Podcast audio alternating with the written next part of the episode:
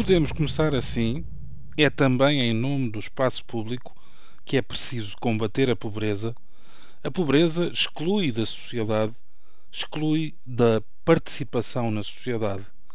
A pobreza, com os seus muros, atinge a dignidade individual e a universalidade da democracia. Atinge-nos a todos. Mais adiante, a mesma voz, só no espaço moral da democracia é possível traçar a linha que separa a sobrevivência e a emancipação, o isolamento e o estar no mundo, a anulação individual e cívica e as condições para a excelência humana. O remate poderia ser só este. A crise interpela-nos sobre a consistência do discurso da democracia. Os cidadãos pedem à democracia que ela seja a arte da liberdade, mas também a arte da felicidade perguntam pelos seus resultados nas formas concretas de vida, perguntam pelo seu conseguimento.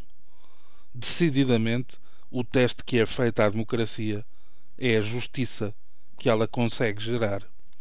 Infelizmente, estas frases, com ideias generalistas, mas com abordagens ao concreto, com sentido pedagógico, com desafios à cidadania, mas sobretudo com reptos aos poderes que nos governam, fazem parte de um discurso que poucos se deram ao trabalho de ouvir e que agora já não param para escutar, depois dos soundbites e contra-ataques distribuídos com rara generosidade na sessão solene de ontem na Assembleia da República. Este foi o discurso proferido por Assunção Esteves, a senhora Presidente do Parlamento, a mesma que ao princípio da tarde fez questão de servir de guia aos cidadãos anónimos que apareceram para aproveitar as portas abertas do edifício da Assembleia.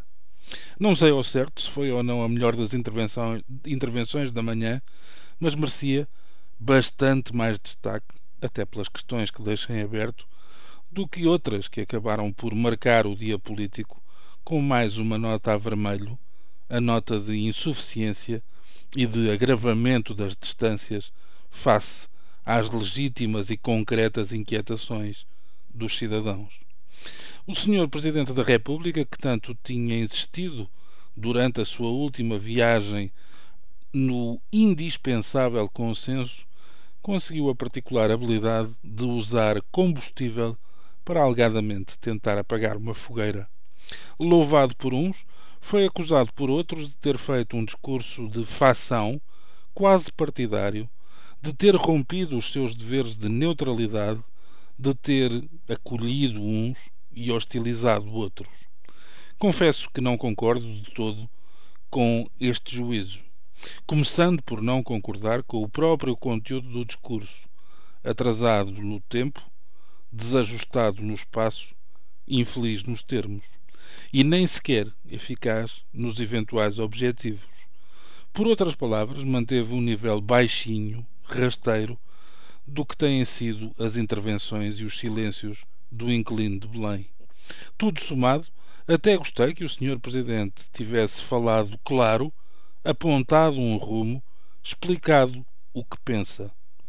O que não o iliba de escolher e pensar mal, salvo melhor opinião. Está no seu direito e, sobretudo, não surpreende ninguém.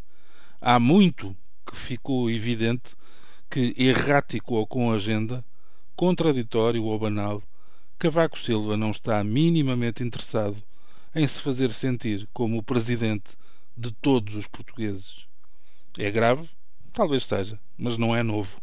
E podemos continuar descansados, parafraseando o outro presidente, Jorge Sampaio. Há vida para além de Cavaco. Bom dia e bom fim de semana.